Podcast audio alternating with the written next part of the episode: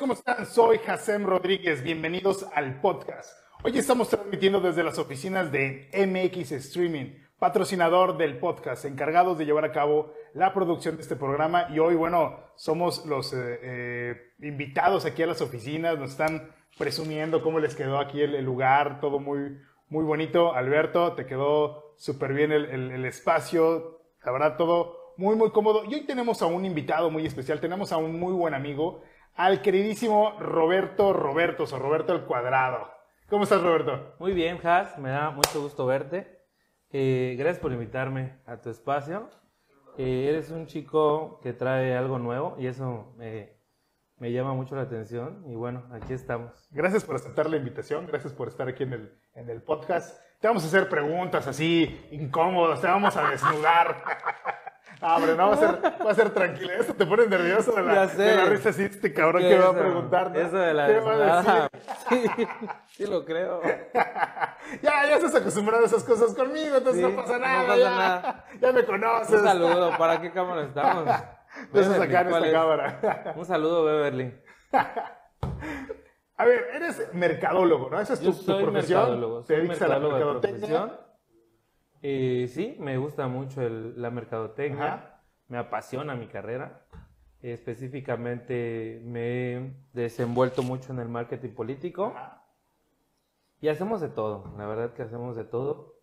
Desde un poquito de diseño, marketing, redes, estrategia política. sí. ¿Ya cuántos años llevas en la mercadotecnia? Em, de haberme titulado, como seis años, ¿Estudiaste siete años. Estudié en la UNIT. De haber o ejercer sobre la ca- Yo creo que hasta- desde antes de saber que, que era mercadotecnia, me considero un mercadólogo nato. Eh, no sabía, en- al principio yo no sabía que era marketing. Ya, después de, de haber estudiado, me di cuenta que todo lo que hacía desde muy chico fue marketing.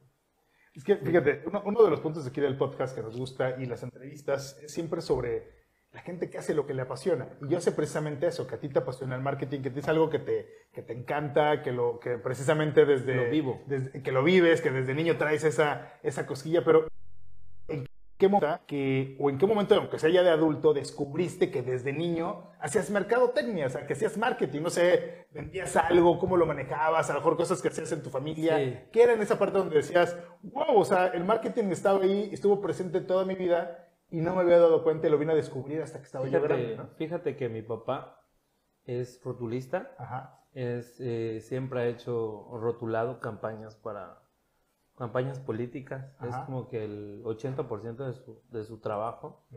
Y a mí desde niño me llevaban a las tomas de protesta. Y antes eran mamparas, ahora son lonas. Ajá. Entonces a mí me tocaba estar sentadito desde, ¿qué será? Desde los 6, 4 años, creo que desde los 4 años. Mientras mi papá estaba echando una mampara, yo estaba ya viendo el escenario. De repente decía Colosio. Ajá. Y yo así como que... Y al otro día, pues, pues él es un artista, entonces le toca o quiere ver su obra de arte, ¿no?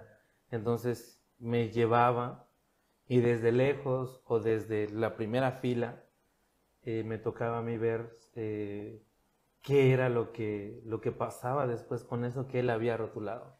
Y yo veía al político hablar de un discurso, cómo operaban desde abajo, o sea, cómo estaba toda la parte operativa. Y conocí mucha gente, desde muy joven, desde muy niño conocí mucha gente que hoy son grandes actores políticos. O sea, desde el inicio te tocaba ver la creación de tu papá, Sí. de, de pintar a lo mejor un lienzo en blanco, Sí. que no había nada, que iba a vestir un evento político. O sea, imagínate una, una pared completamente en blanco, en donde él iba a hacer el diseño, las letras, lo que fuera necesario para que el día, del día siguiente o horas posteriores Sí, estuviera un político parado ahí dando un discurso, un personaje dando un discurso, y ese eh, cuadro que estaba atrás pintado, esas letras, esa, ese mensaje que se ponía en la parte de atrás, lo vistiera. ¿Qué- qué- ¿Cómo era sentarte de niño y ver a tu papá? Esa, esa- esa parte que te nos acabas de describir. O sea, ¿cómo, cómo- te sentías? O sea, ¿qué, qué sensaciones te, te generaba? Eh, me generaba mucha, mucho cariño. Ajá. Creo que me inculcó esa parte de él, de tener mucho cariño hacia el trabajo que él hacía.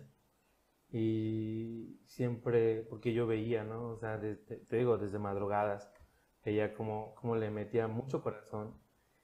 Y el verlo todo ya armado, era algo que a mí me impresionaba y yo quedaba así como que con el tiempo eso me, me hizo a mí forjarme desde muy pequeño, acostumbrarme a ese, a ese, a ese nivel o a esa presión que se vive ya, o sea, en un evento masivo y esas cosas. Y yo me quedaba así, pero al final me fue, me fue forjando, ¿no? ¿Tú le ayudabas? ¿Le ayudabas a pintar? ¿Le ayudabas a...? Ahí tengo un tema, ahí la verdad, me confieso, tengo un tema porque desde niño sí me, me tocaba, ¿no? Como decía Roberto, o de repente se iba, se le acababa una pintura y él agarraba y me decía, agarra y mezcla este color con este color y te va a salir este color. Y es en estas porciones, ahorita voy a comprar más pintura, pero con esto sale. Y yo agarraba y me ponía yo a mezclar, según yo era el mismo color. Y cuando llega mi papá me dice, ¿qué hiciste? Y yo le decía, pues lo que me dijiste, güey. Pues, Combinar los dos colores que me pediste, ¿no? Sí, ¿por qué? ¿Qué pasó? Roberto es de diferente color. Y yo, pero papá, yo lo veo igual. Ajá. No, y así, y, hasta ese era un pleito, era un pleito entre yo y él. Entonces, eh, final, a mis 18 años, cuando hago mi licencia de conducir, me dicen, Rob, eres daltónico. Ok. Entonces, mi primera opción fue ser diseñador gráfico. Ajá. Entonces, pero cuando ya me hablan del daltonismo, que era un tema pues, que yo, sí, yo era bien grafitero y cosas así. O me ah, o sea, también te gustaba grafitear, te gustaba pintar. Sí, todo, lo tenía a la mano, tengo aerógrafos, tengo esa parte. Sí, tienes todo el, equipo necesario para poder hacerte el Roberto estuvo aquí, ¿no? Sí, sí, sí, sí, no, no tenía problema con eso. Entonces, eh, me llega el momento en que me dicen, no puedes. Y pues me quedé así como que, ¿yo ahora qué hago? Pues si yo me veía, tal vez no en la etapa de, mi viejo rotulista, porque no, no, me veía tal vez como rotulista, pero sí como un diseñador o algo publicidad. Y, y, pues ya me doy cuenta que no, que no se puede. Y llegó un momento que me quedé en el limbo. De repente, alguien, un amigo, una amiga, me dice, oye, estoy estudiando marketing, no sé qué, estudié tres carreras diferentes. El primero es, empecé estudiando una ingeniería, una ingeniería industrial. Ok. Me gustan las motos, me encantan las motos. Sí, sí, viste esa parte que desde tu papá también le encantan las motos y siempre tienes ahí una moto que estás haciendo algo, que tienes el proyecto. Y sí, muy mal la ingeniería industrial, me, me gustaba pero al fin de cuentas no me apasionaba, no creo que todos los jóvenes en algún momento de su vida Sí, te a lo que te apasiona, a lo que te, que no, te encanta. ¿no? Veía yo a mis compañeros que se emocionaban por crear un robot. Y este, no, yo quiero crear una moto, ¿no? yo quiero más bien correrla, ¿no? Yo decía, no, no, no, o sea, no, no. Pues ya me quito de allá, me quito de la carrera, esta vez estoy en la UT. Después me voy a estudiar Derecho, porque dije, bueno. Ah, pues, ¿también pasaste por Derecho? ¿Qué pasó? ¿Y por qué no te quedaste ahí? No, porque.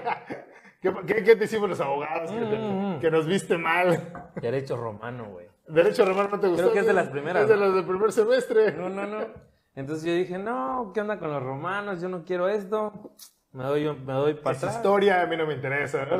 Eso ya pasó, ¿no? Ya agarro digo, bueno, pues es que anteriormente tú veías como que el tema gubernamental o el tema, o el tema político lo, lo, relacionabas como con el área de derecho, ¿no? Sí. Sí, o sea, como que era algo que teníamos como que... Sí, si quieres dedicarte a la política, como que el camino es ser, abogado. Ser abogado, ¿no? Entonces, voy le voy midiendo la camotes y me doy cuenta que la, también, ¿no? Que no era por allá. Y dejo de estudiar. De repente se acerca una amiga y me dice, oye, que la mercadotecnia y que la mercadotecnia. Y luego veo otra persona, una de, de, de, mis jefes, de, mis jefes. Le entra la mercadotecnia también, me explica, su marido también es mercadólogo. Y ahora empiezo yo a ver y me empiezo a dar cuenta que puedo ser mercadólogo, que, que, diseñador.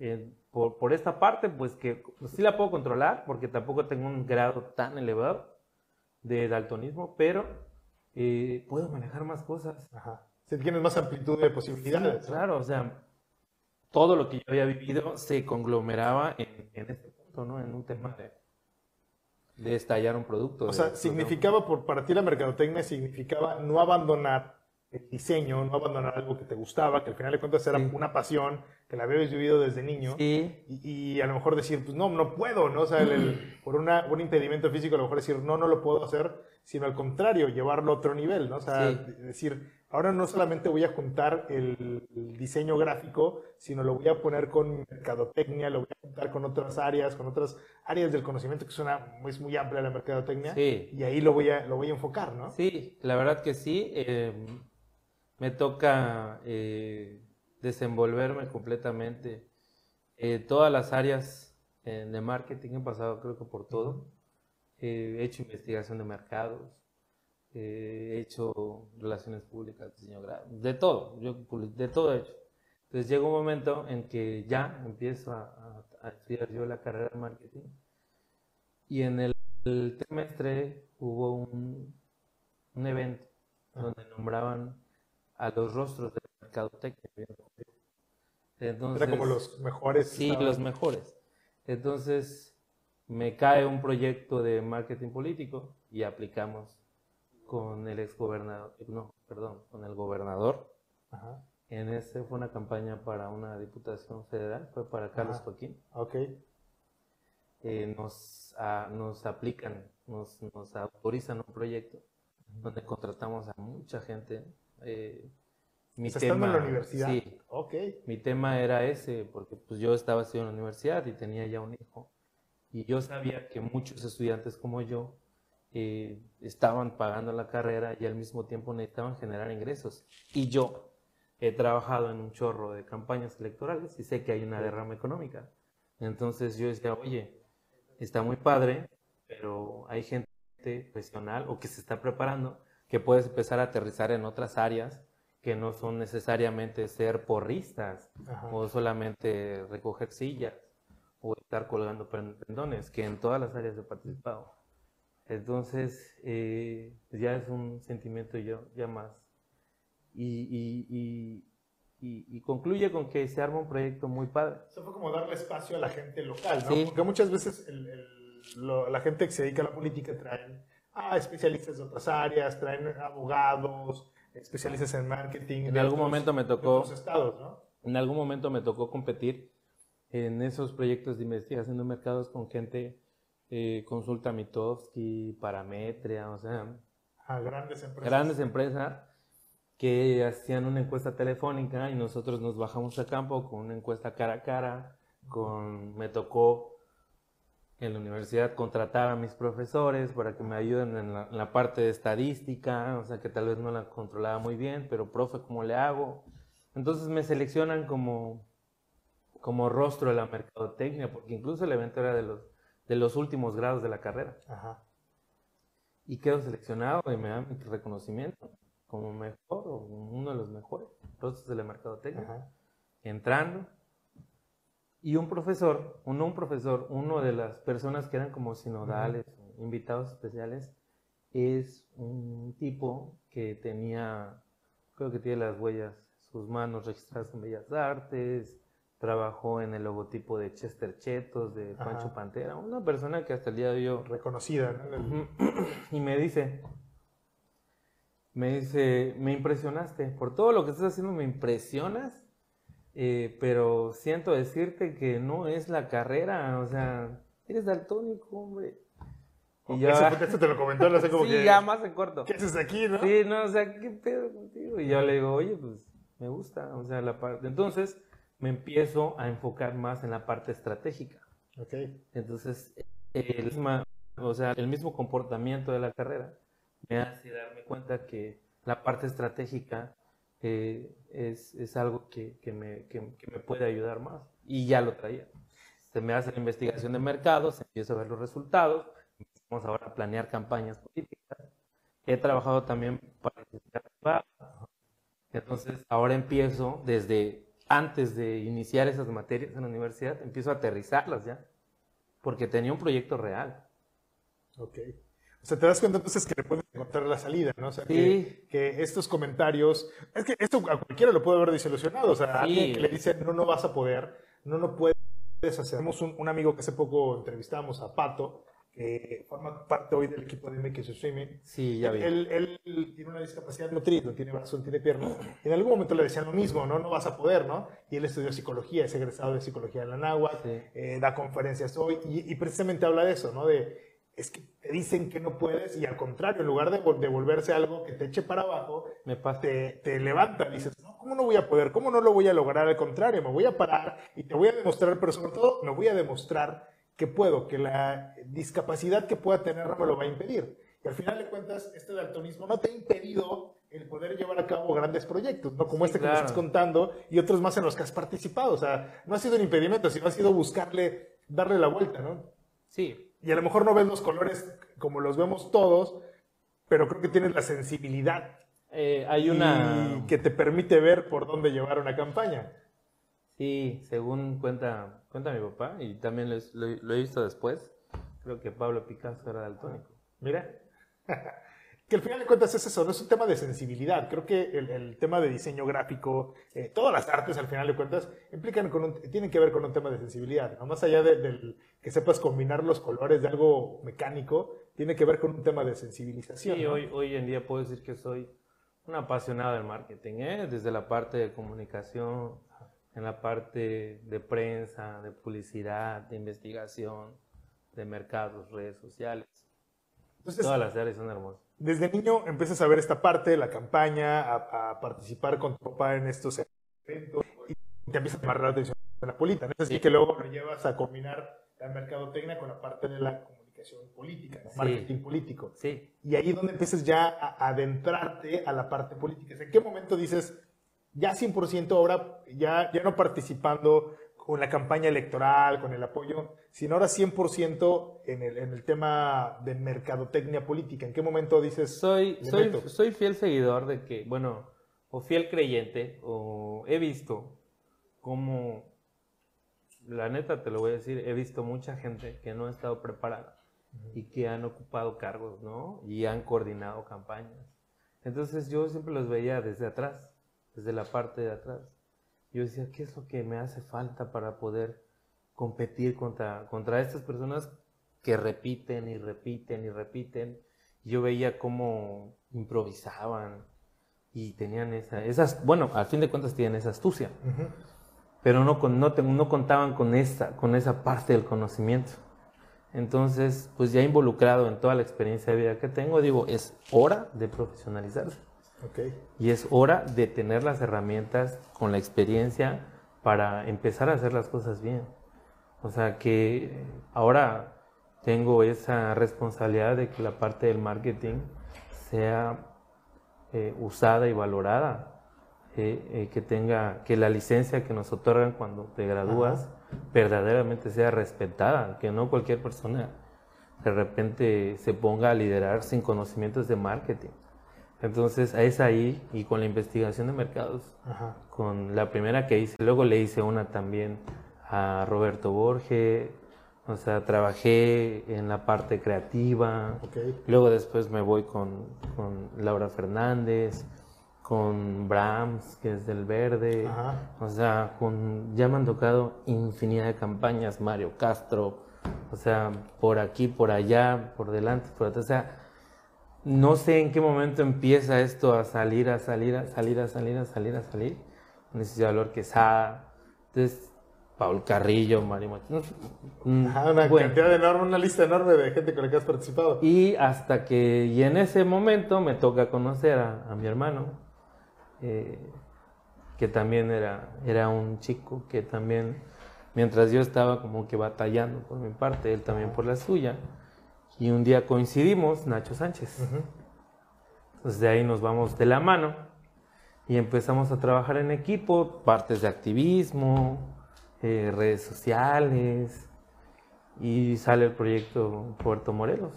Porque aparte eso, eso también es, es importante mencionarlo, ¿no? Tú te desarrollas en Puerto Morelos, o sea, tu, tu lugar de desarrollo de, de- de chico es Puerto Morelos, ¿no? ¿Naciste en Puerto Morelos? ¿No naciste en Puerto Morelos? No, ¿Pero no, no, no, no, Puerto no, Morelos? yo soy cancunense. Ok, ¿y a Yo qué nací aquí en Puerto Cancún. Morelos? Uf, Puerto Morelos, que yo, o sea, siempre como que visitaba, pero no, no, no, no crecí Ajá. allá, esa es la realidad.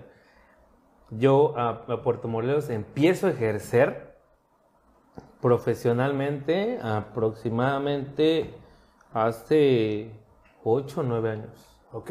con el sueño de Ignacio Sánchez. O Pero sea, ya te vas a vivir a Puerto, o sea, hoy, Sí, hoy ya. en Puerto Desde el día que me dijo, llegó un día que me dijo, Papo, porque era su palabra, Papo, eh, Puerto Morelos va a ser municipio. Y yo le decía, no, güey, o sea, no se puede, o sea, mil y un cosas. No, y yo voy a ser presidente municipal de Puerto Morelos. Eh, me acuerdo, eh, siempre lo cuento, fue un día que estábamos los dos en una banqueta con unos chetos, creo que dos pau pau, eh, tarde anocheciendo. Yo le decía, Ignacio, no, o sea, ni Puerto Morelos va a ser municipio, ni tú vas a ser presidente municipal de Puerto Morelos, güey, no tenemos ni para una sabrita. Sí, es que aparte era un tiempo en el cual ah, Puerto Morelos, Benito Juárez no lo quería soltar, ¿no? O No, no lo quería era un tema soltar. político complicado y, y no se veía como una posibilidad de, de que le, le invirtieran a Puerto Morelos para que se desarrollara, ¿no? Era una realidad política. Sí. O sea, Benito Juárez decía, no, o sea, el municipio de Benito Sí, Juárez decía, no, esto es mío, eh, yo sigo manejando Ni Leona Puerto Vicario, Morelos, ni Puerto Morelos. Vicario, ¿no? Y lo tenían en cierta forma... pues, Éramos el patio de Benito Juárez. de- Exacto, y sí. medio olvidado también, o sea, la realidad es que no había este desarrollo que hoy se está generando en Puerto Morelos precisamente por esta lejanía al municipio, o sea, aunque está a 30 minutos, pero políticamente era un tema, eh, a lo mejor no sé, complicado o qué, pero lo tenían medio alejado, ¿no? Puerto no, lo, no, lo- no le prestaban atención, la atención Sí. debida, ¿no? Igual lo mismo que sucede con, con Leona Vicario, bueno, que sucedía con Leona Vicario en ese momento, ¿no? Sí, la verdad que allá eh, soy realista. Eh, mi amigo es el que tuvo la visión que por su gente, por su pueblo, él sí es de allá, él creció allá. Y un, poco a poco me fue, eh, me fue haciendo parte de sus sueños. Entonces, a Nacho tú lo conociste en, esta, en, esta, en este trabajo. Desde que él era asistente en particular de alguien, Ajá. eh, era asistente particular y, y él vio, él, él fue el que vio en mí un poquito más. Porque yo me acuerdo que terminó la investigación de mercados de la que te contaba en la universidad, creo que fue la segunda, y me quedé desempleado. Entonces, eh, terminó las campañas, se acabó todo y yo me quedé así como, sí, había participado anteriormente en la administración pública, pero pues, ya sabes, la administración son altas y bajas y de repente te puedes quedar sin nada.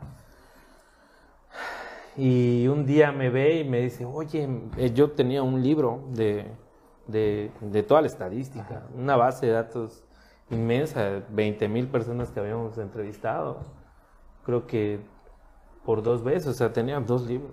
Y andaba yo tocando puertas, en algún momento le toqué la puerta a su jefa de él, de él y me vio y vio que me recibieron y que como que no pasó nada.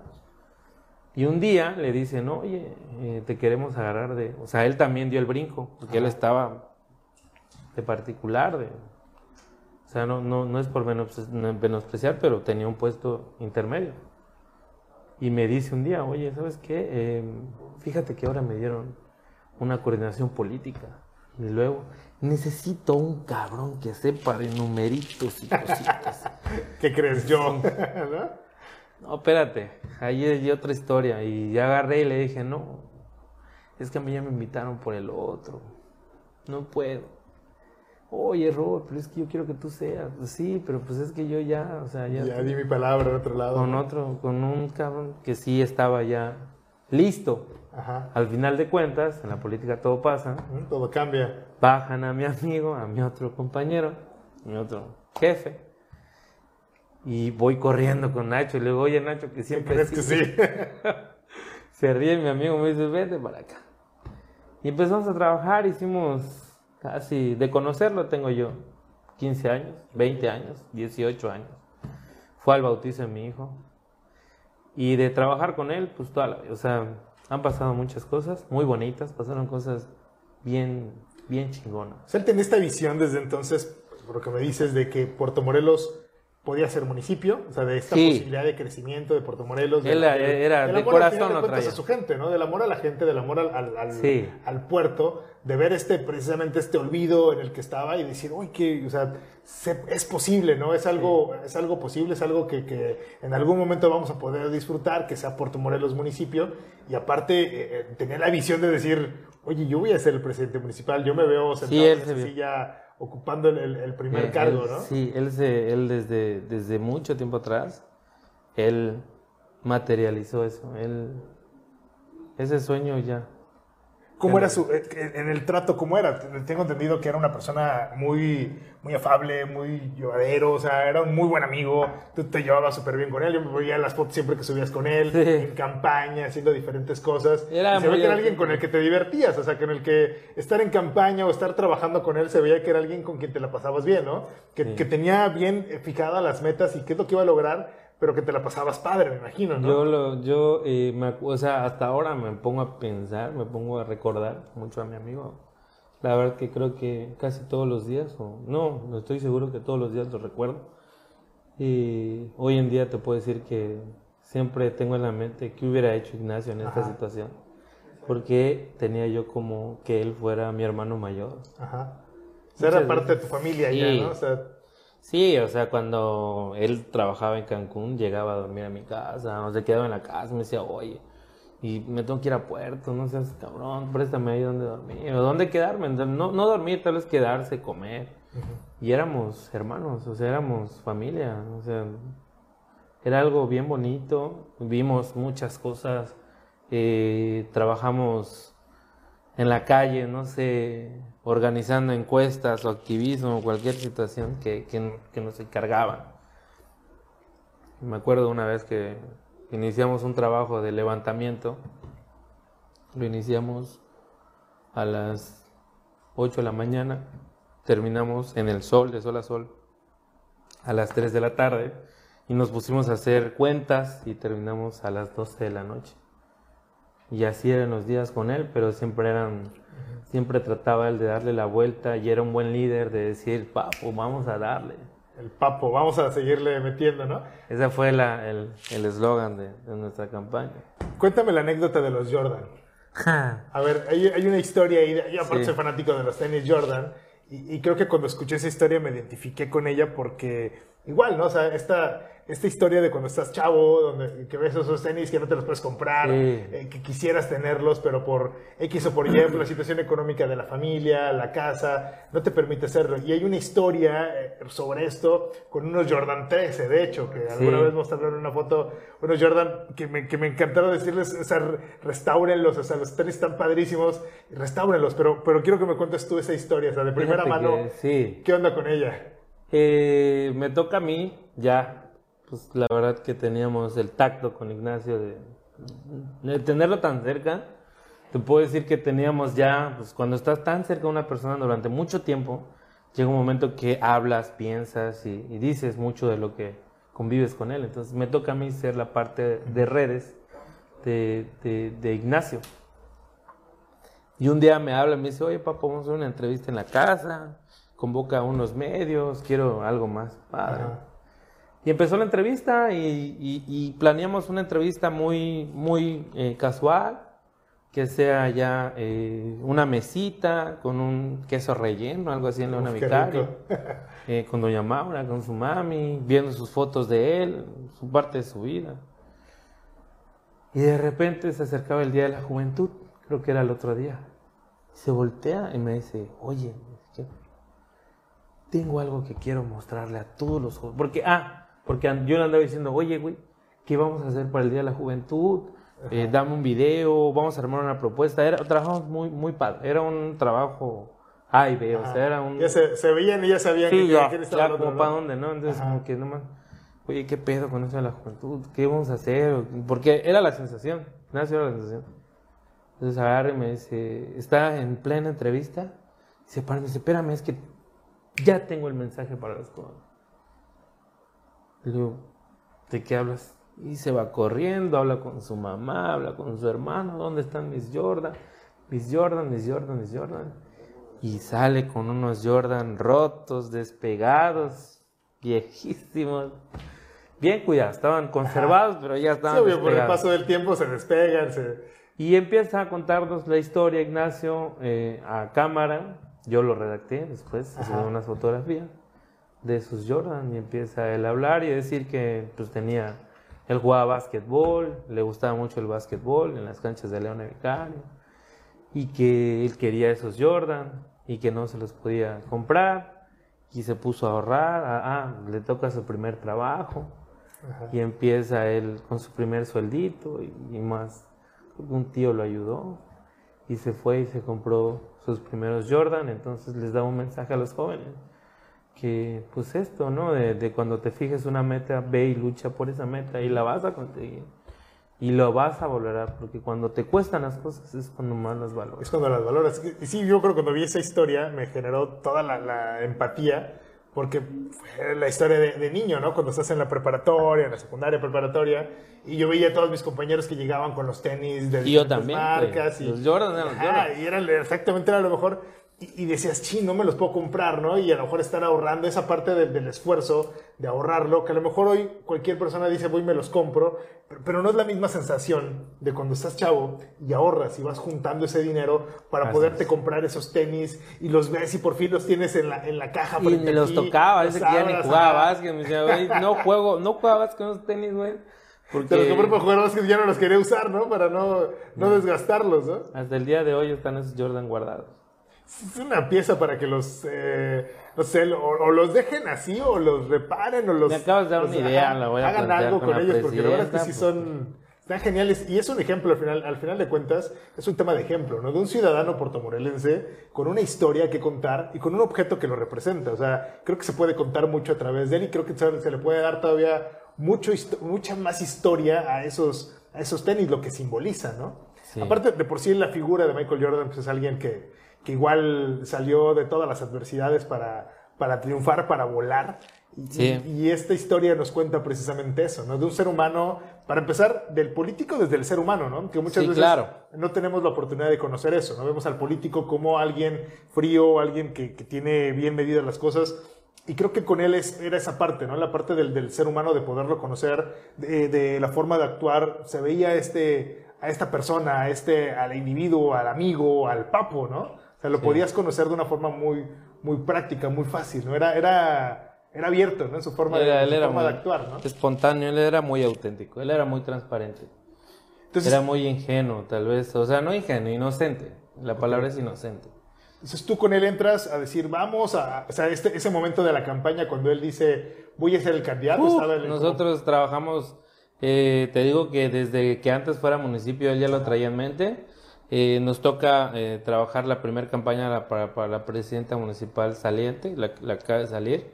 Eh, repetimos la campaña y venimos trabajando el tema de, de- el, el tema de, de Nacho desde tiempo atrás. O sea, la estrategia estaba muy sólida, por eso Ajá. o sea, por, por, por eso teníamos mucha certeza en, pues teníamos ya el, el, el, el- el pulso de, de- el pulso y, y la seguridad de la estrategia a implementar eh, iba a ser la correcta. Y creo que hace unos días me mandó un mensaje una, una amiga mía de un medio de comunicación. Me dijo Roberto te admiro porque después de, de- de lo que sucedió con Nacho eh, subiste manejar supiste manejar una campaña que fue pues muy emotiva que a mí yo desde desde otro lado en otro lugar desde donde estoy me dieron muchas ganas de, de ser de Puerto Morelos de ser de Puerto Morelos y de votar por Blanca Merari o sea es algo así que decía yo quiero votar allá o sea quiero estar allá y dale papo y vamos a darle por todos ¿Cómo fueron estos momentos después? Digo, me los imagino, pero quisiera escucharlo de ti. ¿Cómo fueron esos momentos cuando se enteran precisamente del homicidio de, de- de Ignacio, cuando, cuando sucede este evento y de repente entran en esta situación de incertidumbre, del, del dolor precisamente del- de la pérdida del amigo, que más allá del tema político, lo que afecta es eso, ¿no? El tema del perder al amigo. jamás ¿Cómo, cómo lo vivenciaste en ese momento? Ah, pasé un proceso primero, un proceso de evolución humana, que ya luego te voy a invitar a participar. a un entrenamiento. A un entrenamiento. Es de locos. Eh, pasé primero por un proceso donde me toca a mí conectarme conmigo mismo y eh, que, que, yo veía mucho lo que crees, creas, ¿no? Entonces, eh, en dos que tres oportunidades o pláticas, mi amigo había mencionado esto y yo me quedé callado, no lo dije, no le dije, oye, güey, lo que crees, creas, no digas eso. Cuando pasa lo de Ignacio, yo te puedo decir que jamás había vivido o, vivenciado un, duelo. Gracias a Dios, al día de hoy mis padres viven, mis hermanos también, mis hijos, o sea, no, no. pero la parte de mis abuelos eh, sí había sentido yo algo. Eh, y primera vez que yo sentía un duelo y fue algo muy fuerte, o sea, fue algo que, que jamás me imaginé que, que hubiese pasado. Me, me, puse muy mal, o sea, lo vi, me cambió el mundo, o sea, nunca, creo que nadie, nunca, eh, ninguna de las personas que estábamos alrededor, incluso las que estaban afuera, eh, veíamos un escenario Sí, era algo que inimaginable, o sea, fue algo. Sí, yo crecí un golpe, fue arrebatarte a una persona. Yo crecí con la. Con, acto cobarde, aparte. Yo, yo crecí con la muerte de Colosio. Eh, yo me acuerdo que cuando muere Colosio, mi papá estaba rotulando bardas de Colosio. Y cuando. Cuando yo veo en televisión cómo pasaron las cosas con Colosio, yo siendo un niño de seis años, no sé, 6, 5, 7 años. Y me, da, me dio mucho miedo, o sea, me dio mucho miedo.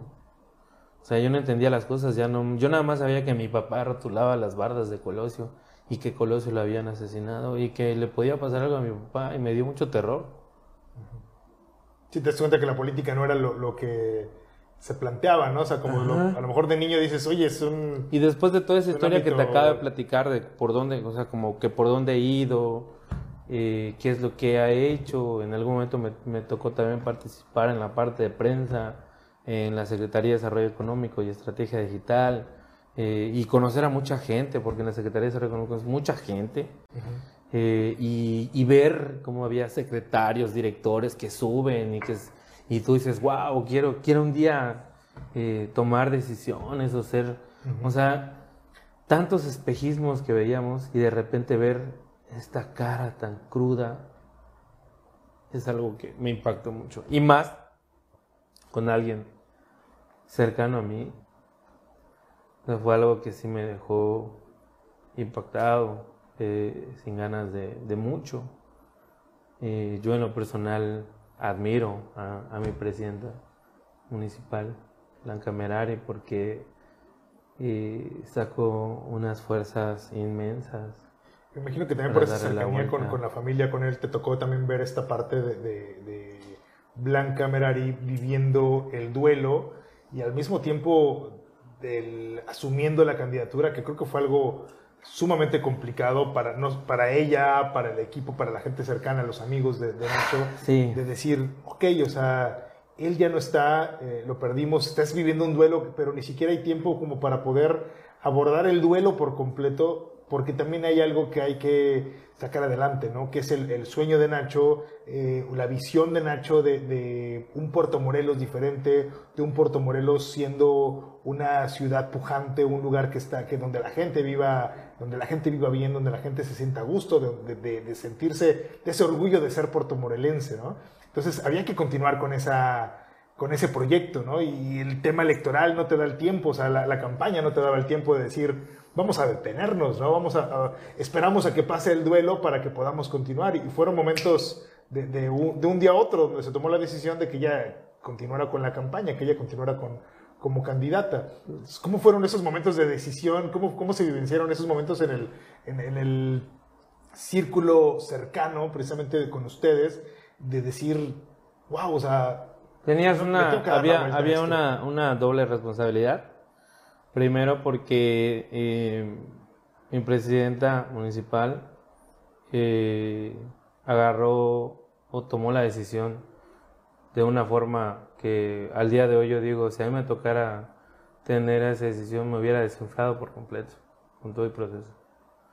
Y al momento de que ella se recoge las lágrimas e dice, voy, porque voy y porque puedo y porque yo sé qué es lo que mi marido quería y lo vamos a lograr y voy por ustedes y voy por todos. Eh, es un momento donde tienes que eh, tienes que guardar un poquito porque si tú flaqueas afectas. Entonces tienes, o sea, a nosotros nos tocó ir con, la presidenta eh, a un lugar donde semanas antes habíamos ido con Ignacio. Y yo soy muy imprudente a veces y se me salía. Y dice, no más, aquí estuvimos con Nacho y Nacho dijo que iba... Y de repente no me doy cuenta y volteo y veo que, que, que mi candidata está escucho lo que habéis comentado. Está, está siendo vulnerable. Es algo que en un momento ya prefería yo evitar porque tenía una doble carga emocional, o sea, no podía también. Y fue algo, yo creo que la campaña, de por sí, yo me había eh, programado para hacer, eh, tal vez suena un poco egocentrista, pero siento que habíamos moldeado, hablando como mercadólogo, un, producto 100% eh, a mi manera. O sea, yo sabía cómo desarmar ese producto, sabía cómo armarlo, sabía cómo... Si tienes la campaña electoral en la, mano, o sea, te conocías, tienes la experiencia de las campañas electorales, tienes el conocimiento del tema por la, por la mercadotecnia y aparte tienes a alguien, eh, un candidato que lo conoces, que confías en él y creo que cuando tienes a alguien que... que es ese match. Es ese match. no solamente vas a, promocionar a, alguien que... Es muy difícil promocionar a alguien que no conoces, que no confías. Cuando lo haces sobre alguien que confías, que es tu amigo, que sabes que tiene 100% de honestidad, que, que, que, va, que lo que está diciendo es real, oye, todo hace match. O sea, esa, es, la campaña perfecta, ¿no? Porque te toca estar del lado de, de quien tú, de, de, la persona en la que tú crees, ¿no? Entonces se conecta más allá de solamente la, la visión mercadológica o la visión estratégica, va también el corazón, ¿no? O sea, en, la en, la campaña se, se pone todo, ¿no? Tripas, corazón, todo se pone porque sabes que hay una gran posibilidad de, de transformación, ¿no? Sí, no, me tocó las primer, la primera caminata, o sea, o sea, en algún momento pues tú sabes, ¿no? Que teníamos un tema de inseguridad, eh, de vulnerabilidad, o sea, todo ese tipo de cosas que pasamos. Eh, pues teníamos duda que, que, incluso la gente fuera a salir. ¿Y cuál es la sorpresa? Que cuando da el primer paso, la candidata Puerto Morelos se entrega. Pero se entrega, hermano. Y yo era un, o sea, me toca estar al frente, coordinando fotógrafos, redes sociales, eh, estar atento, siempre, o sea, yo sé lo que es lo que, lo que se tiene que hacer y lo hago, trato de hacerlo. Pero al final de cuentas eso es ahí, te gana el sentimiento, o sea, entonces no, y aparte, por más, o sea, de repente yo tenía que o sea, hacerme o, o estar al frente y con una gorra y tal vez con lentes y con el cubrebocas y estoy llorando, o sea, estoy, o sea, llorando, güey, o sea, verdaderamente sufriendo porque tú al final dices, ¿qué daría porque vieras todo esto, hermano? Y aparte, hace rato platicábamos de un entrenamiento donde trabajaste también esa parte de la vulnerabilidad, ¿no? Estar dispuesto a ser vulnerable, estar dispuesto a ser transparente con tus sentimientos y en ese momento, en, un ambiente político en el cual hay riesgos, donde hay amenazas, donde no sabes en dónde estás parado, ah, se vuelve algo complicado también ser vulnerable, y fue un reto. ser, ser, el estratega de la parte de la, de la, de la campaña, me imagino que fue un, no fue un doble, fue un triple. Sí, fue, un, fue para empezar, eh, fue un trabajo en equipo. Había muchas personas que, que, que estuvieron uno del, del, del, hombro del otro. Eh, cada quien eh, sí nos pasó que no sabíamos ni qué hacer porque literal, o sea, te quedas así.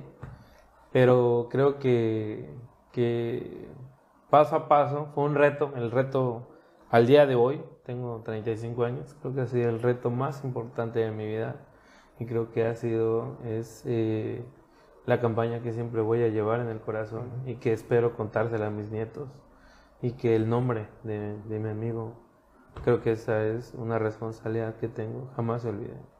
Y al final lograste darle, darle el, el cauce debido, o sea, al final lograste combinar, creo, y eso te lo reconozco, porque lograste combinar el sentimiento, la, pasión por lo que tú haces, la mercadotecnia, lo lograste combinar por la pasión por la política, por la pasión también del personaje, de la persona, de, de, Nacho, por su familia, Blanca, y lo logras combinar, creo que todo muy bien, para generar una campaña exitosa porque es 100% el resultado de una campaña exitosa. Hoy se ve a través de que es presidenta municipal. O sea, quieres, eh, ¿para qué discutir lo que se puede medir? Dicen por sí. ahí, ¿no? Y, y, midiéndolo, fue una campaña exitosa, fue una campaña que logró el objetivo, que se pudo haber ido para abajo. O sea, no era un tema de ya está ganada, o sea, se pudo haber perdido. No, claro que se, se pudo haber venido todo para abajo si no se lograba, creo que, este equilibrio debido. Y, y, creo que estabas tú ahí en ese momento para poderle dar ese equilibrio. Tratamos de, de, ¿no? de, trabajar hasta donde nos, hasta donde nos permitían. Te, te confieso que, que, son muchos los involucrados, desde la parte de activismo, todos los, todos los escenarios. Yo creo que fue un trabajo en equipo. No puedo llevarme yo la, la victoria de la estrategia porque la verdad que fue un trabajo en equipo y por sobre todas las cosas la actitud de, de, de, la presidenta municipal fue la que, o sea, día a día yo veíamos cómo superaba al maestro, o sea, Blanca con mucho corazón eh, le daba la vuelta a todas las situaciones y siempre estuvo muy dispuesta a, trabajar, a, hacer las cosas eh, con amor y creo que el resultado fue contundente y fue auténtico. La gente, eh, al fin de cuentas, al final de cuentas, nos dio su confianza y hoy en día eh, la presidenta sigue ocupada y ocupada, ocupada por, por demostrar y por demostrar que es la, la, que fue la mejor opción, que es la mejor opción y que por sobre todas las cosas tiene un compromiso con cada uno de los puertomorelenses por eh, lo que nos inculcó este, este, este, este gran ser humano. Oye, y hoy estás a cargo de comunicación social, de la Dirección de Comunicación Social. Hoy tienes esta gran responsabilidad de eh, llevar al municipio desde la parte de la comunicación social, desde tu pasión precisamente, aplicarla en el lugar que es algún, el lugar que amas, el lugar donde están creciendo hoy tus hijos sí. y donde el, el, lugar que también era el sueño de tu amigo, y que hoy es una responsabilidad con, eh, con Blanca también, o sea, hoy ya no está Nacho, pero hoy tienes la responsabilidad con Blanca de también seguir con este proyecto, de seguir apoyando que este proyecto sea una realidad, de que, se, que todos los días se vaya forjando, pero ahora desde, desde esta etapa, ¿no? Desde este, sí. desde este espacio del mar, de la mercadotecnia fíjate, en comunicación social. Fíjate que me tocó, eh, un, decían, decía muy bien mi amigo que uno va a cosechar lo que siembra, y yo sin darme cuenta, pues coseché. Uh -huh. Sin darme cuenta coseché y el día de hoy eh, me siento preparado. Anteriormente tenía la dirección de imagen y estrategia digital.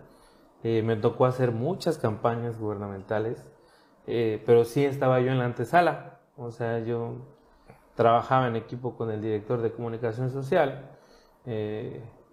Lo observé, lo analicé, trabajé con muchos de los medios mano a mano y el día de hoy estoy listo para seguir haciendo lo que más me gusta, que es la parte de comunicar. Mucho más y muy orgulloso eh, los resultados de, de, Puerto Morelos y que los ciudadanos, eh, por sobre todas las cosas, se sientan informados que, que, que hicieron lo, lo, lo, mejor y que van a ser correspondidos y que vamos a trabajar todos los días para que esto eh, siga siendo evolución, que Puerto Morelos sea líder eh, municipal entre todos los municipios de Quintana Roo y que sea que siga la, la, la la evolución constante de nuestro municipio y nuestra presidenta. ¿Y qué haces en comunicación social? ¿Cuál es el trabajo principal para aquellas personas que no lo,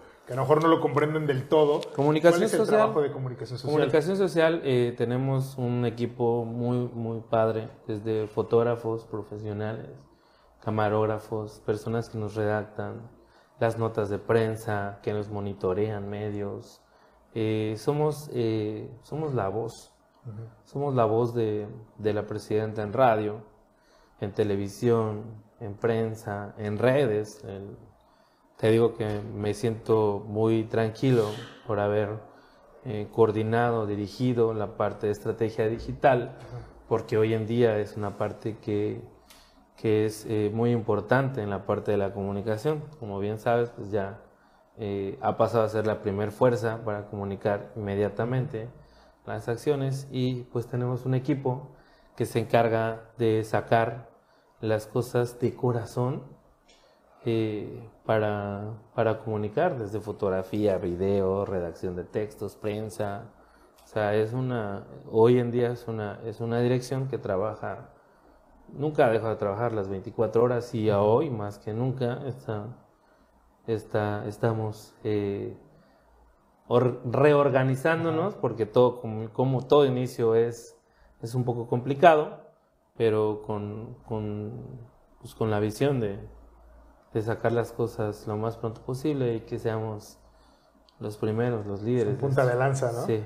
Y hoy, hoy juega creo que también un papel muy importante los medios de comunicación digitales, ¿no? Sí. Entonces también este, este juego de integrar a los medios de comunicación digitales a los medios de comunicación no tradicionales dentro de la política, sobre todo de la comunicación política, se vuelve algo también, me imagino que sumamente importante, ¿no? Sí, hay uno que otro fuera de, en- fuera de, de- de la línea, sobre la línea, gente que, que se atreve, como tú en tu caso, que se atreve a, a- a dejar lo convencional para empezar a, a- informar desde otras formas que hoy son, eh, que tienen punta de lanza, como bien dices, y que están pegando con todo. Y, y sí, es, es cierto, o sea, hay, hay que trabajar muy de la mano con todo lo que está viniendo, con toda la nueva era, ¿no? Lo que, lo, lo, lo- ya, o sea, ya estamos en, en otra era donde cualquiera puede ser viral.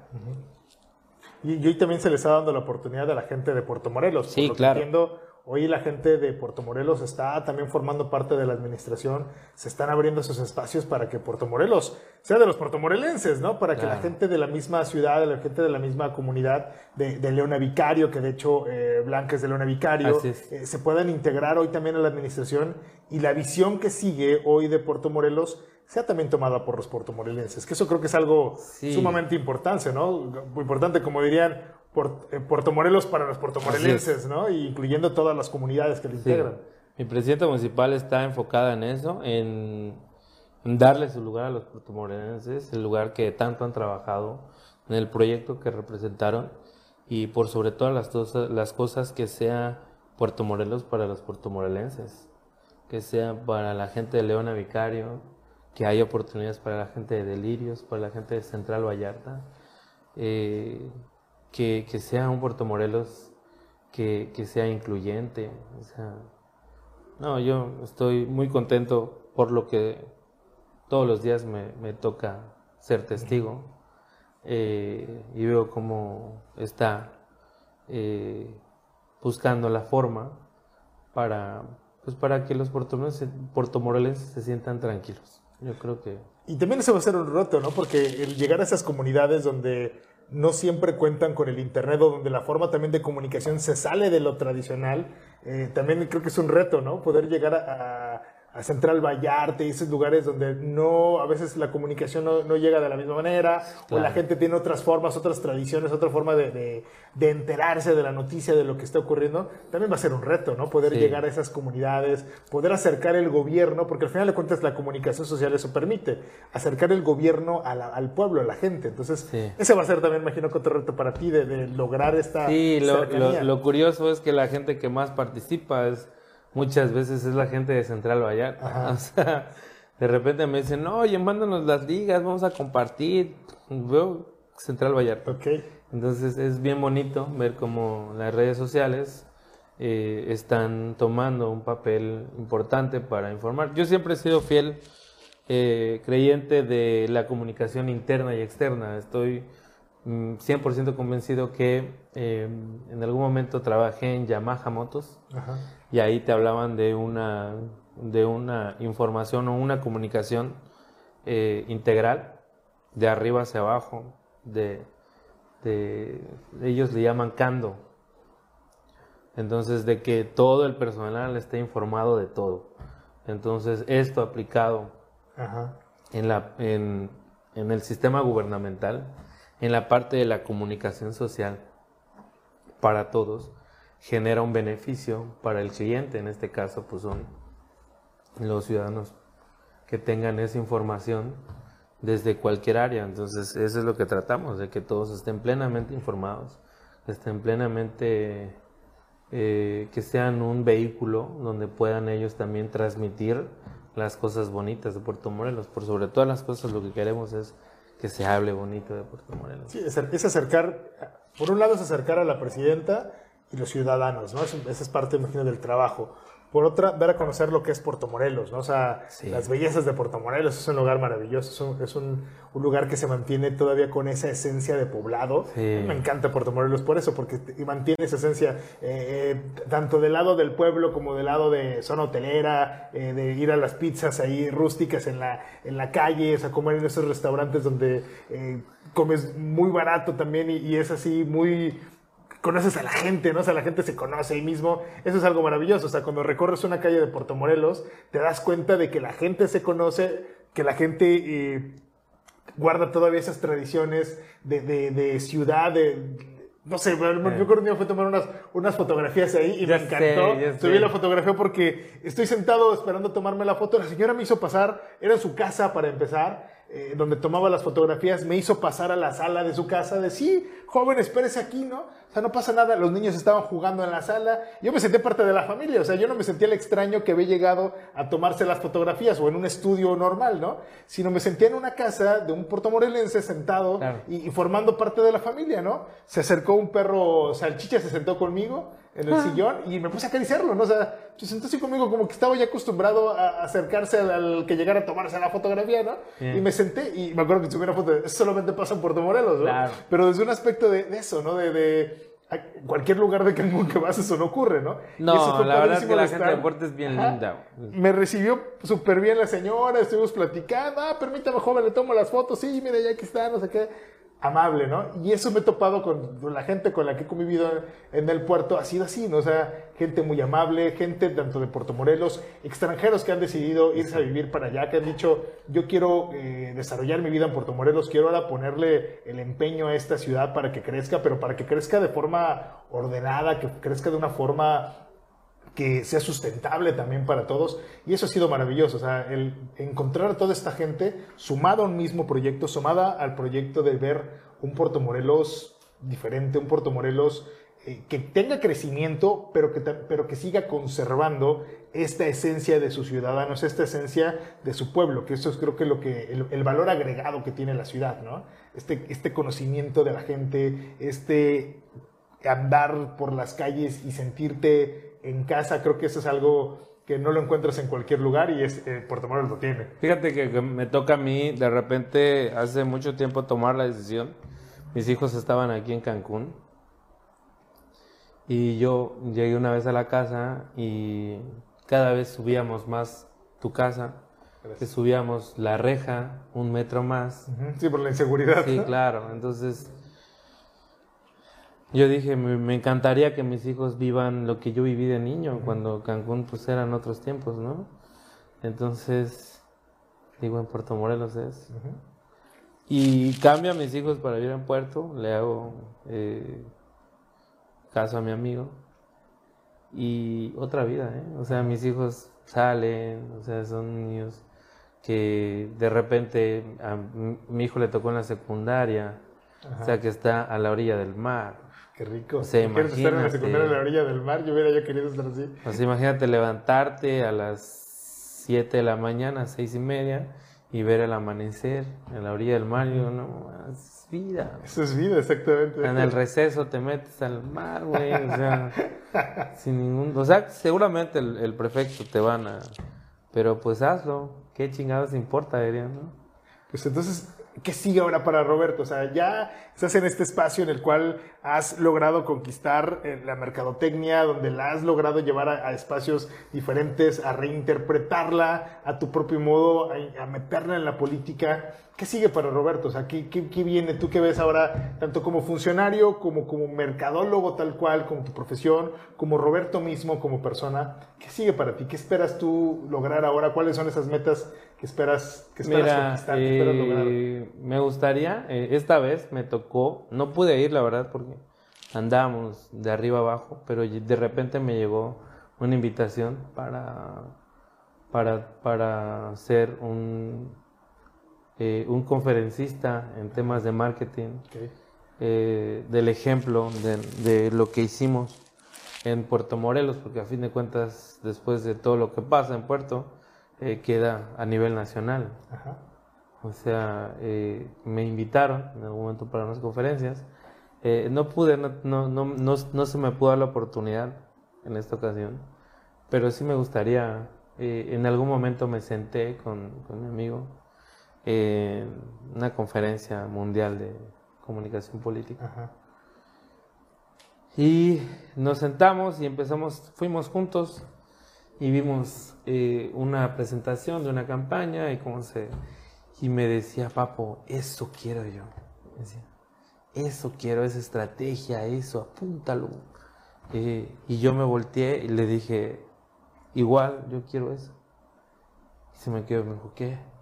Dar una conferencia. Yo quiero presentar tu campaña y quiero que, que el mundo sepa que, que pueden hacer las cosas bien.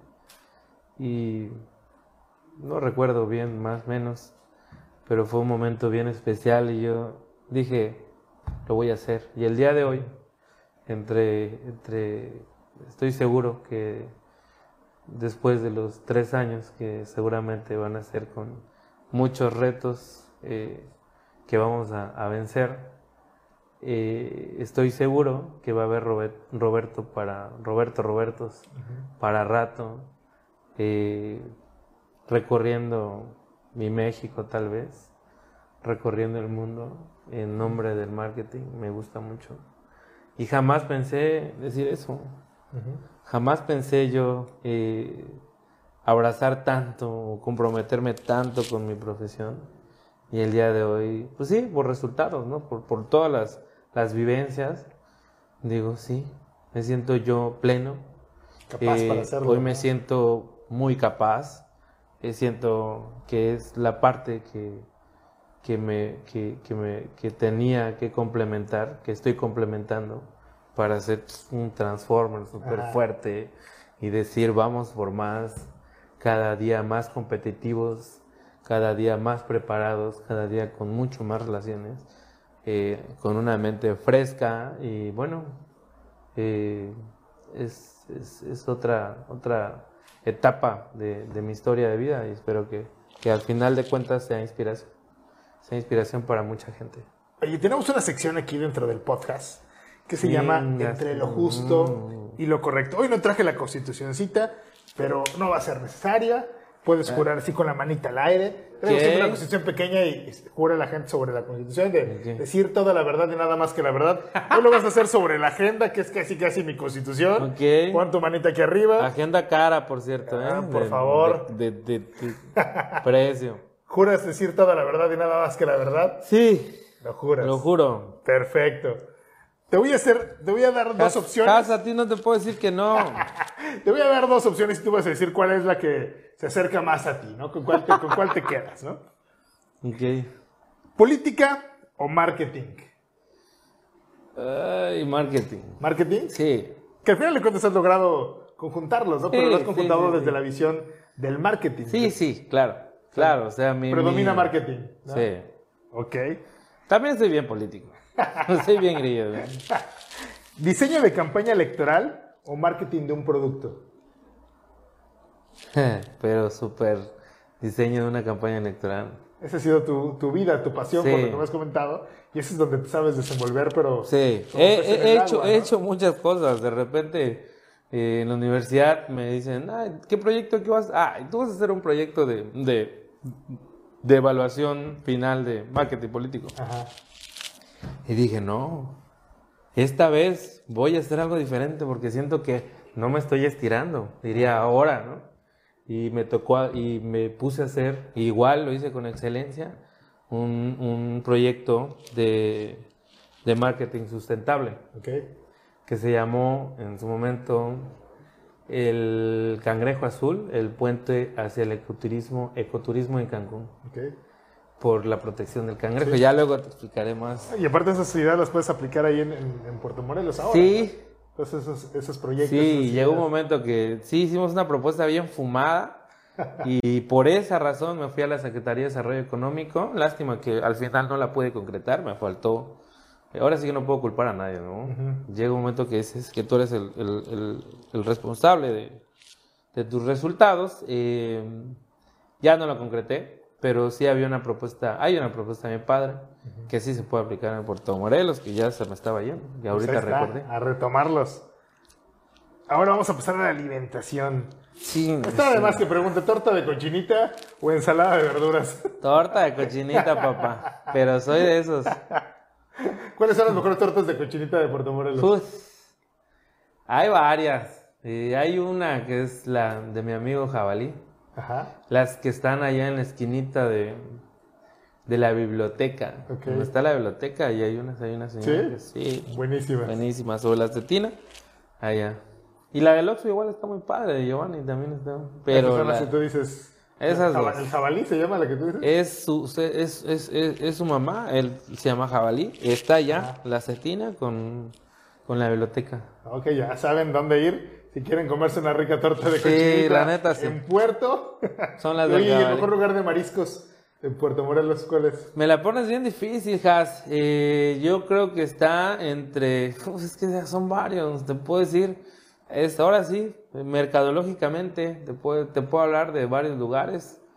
Eh, tienes desde eh, Las Coras, que es un, un marisquillo más norteñito, muy Ajá. padre, muy rico.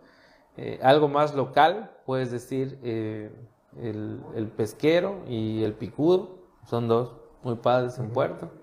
El pesquero tiene como que arena, o sea, donde te sientas es arena, Ajá. muy rico, muy relajante.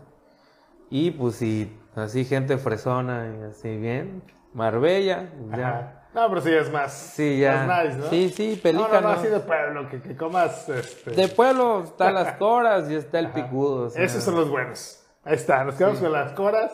¿Y es el otro? el picudo. Va. Sí. sí, la neta sí. A ver, Roberto, ¿con barba o sin barba? ¿Qué te he visto con barba alguna vez por ahí? Tú me has visto sin barba. Tú ¿Pero me qué has prefieres? visto. ¿La barba o sin barba? Me gusta, Porque me gusta mi barba. Me gusta, me gusta. Sí, muchos me dicen, oye, pareces un. ¿Cómo se llama? Un oso. que No, eso cabrón, te ves así todo, pero pues me gusta, la verdad que me, cuando, cuando me quito la barba me pasa lo del meme que tengo todo así todo. Bueno, tú ya me viste. Sí, con barba. Sí, Me encanta. Hasta tu la barba. logo, este dibujo que tienes tuyo, Sí. con la barba es fácil identificarlo. Sí. Lo vi en tu carro y dije, ah, es el carro de. Roberto. Sí. Ese es su dibujo, es el... Sí, soy yo. No se ven los ojos, se ven las cejas, se ve la Sí, es barba, que pero ya con eso tienes todo. con eso. Ya, ese Soy es yo. Sí, ya me, ya me hicieron ahí un comentario que, por mi jefa que me, me quite la barba. Ah, te la puedes recortar, la puedes dejar más pequeña. ¿no? Esta vez me la quiero dejar más larga. ¿Sí? Sí, pero de igual y sí, la quiero tener así bien tumbada, pero a ver, vamos a ver qué A pasa. ver, a ver qué, a ver cómo... A ver qué sale. a ver hasta dónde dejas que llegue. Sí. ¿Atardecer en Puerto Morelos o amanecer en otra parte del mundo? El atardecer de Puerto Morelos es único, más en estos momentos. Te hace reflexionar sobre muchas cosas eh, que, que pasan en tu vida. Sí, Atardecer sí, en Puerto en el muelle. Ok. Oye, y hay un lugar que nunca me diste la dirección. ¿Cuál? Donde subías unas fotos maravillosas en Puerto. La playa de las chanclas. ajá, y decía, oye, Roberto, ¿dónde es eso? No, no, no, este, no, porque luego se van a venir aquí a meter. Es una playa que yo le puse, las playas de las chanclas, la vamos a institucionalizar ya. Eh, es una playa que, no, pues es, eh, hay, hay, hay- ahí en Puerto Morelos hay, hay una, hay una pequeña, pues una, una pequeña, eh, ¿cómo le diría? Es un conjunto de casas que está un poquito retirado a la orilla del mar, que es de, que es de, de gente de, de fuera. O sea, De extranjeros, ajá. sí, entonces está a la orilla del mar y hay un lote Que no está habitado, o sea, que es entre un hotel y, y unas casas. Y a mí me gustan mucho las motos, entonces un día me fui en mi moto a investigar, a ver qué, qué hay por allá, y llegué a esa playa y pues, está así, o sea, como, como las playas de Cancún en sus inicios, de unos pinos grandísimos, bien bonitos, está hermoso. Entonces eh, resulta que estaba llena de chanclitas de bebés. Ajá. Entonces, al lado eh, hay unas, tomé unas fotos que es como unas, unas esculturas de arena que, que viste, que, Sí. les dio un, que le dio un enfoque que se ve grandísimo, pero en, en sí son, son pequeñas. Y, y yo, le, yo, le, yo le puse la playa de las chanclas, entonces um, espero que, que vayas con, con Por Beth, supuesto. que ¿cómo se llama? Y Pero es un lugar ese día. Cuando ya les invité varias veces, güey. no. O sea, ya les dije varias veces, vamos a la playa de las chanclas y estaba bien padre. Había un hotel que estaba ya abandonado. Había un muelle bien bonito. Hay una casa igual abandonada. No, no, está, Tienes que llevarnos al recorrido de las bellezas de está bien Morelos. padre. La ruta igual, ¿eh? La Ya ruta de los cenotes. uf. Ya está, quedamos, ¿eh? Vamos a, a ponerle, a ponerle fecha. A la playita de las chanclas. Reunión en la banqueta con tus amigos, platicando en ese atardecer, o comida en un restaurante fino, así, Marbella. Me van a regañar, pero la neta, la neta, soy banquetero. Sí, yo soy de Los los... chetos, así, ¿no? La Ya sabes, o sea, de repente si se atraviesan... No tomo, la verdad que no tomo, pero una caguama no le hago feo. Ajá. Entonces, si me toca pues, una caguamita, yo creo que... hay- ¿Quién le dice que no, verdad? Una ¿Quién dice fría, una tarde de calorcito en Puerto. Oye, ¿qui- Sí. ese- el día que vayamos a hacer el recorrido, vamos a sentarnos en, en- en la banqueta, echarnos una cervecita. Sí, soy- tal, tal, tal vez ya no pueda ahorita porque me van a regañar, pero... Ah, hombre, no pasa nada. Pero... ¿Qué chingadas importa? Tal, estamos con, con la gente, estamos Ya. disfrutando como, como portomorelenses. ¿Qué chingadas importa, Adrián, por ahí? Hazlo de todos modos. Así es. Roberto, muchísimas gracias por habernos acompañado. Muchas gracias por, por esta entrevista. No sé, algo que quieras comentar, algo que con lo que quieras tú cerrar. Agradecerte, agradecerte por sobre todas las cosas. Creo que eres una persona que me conoce muy bien.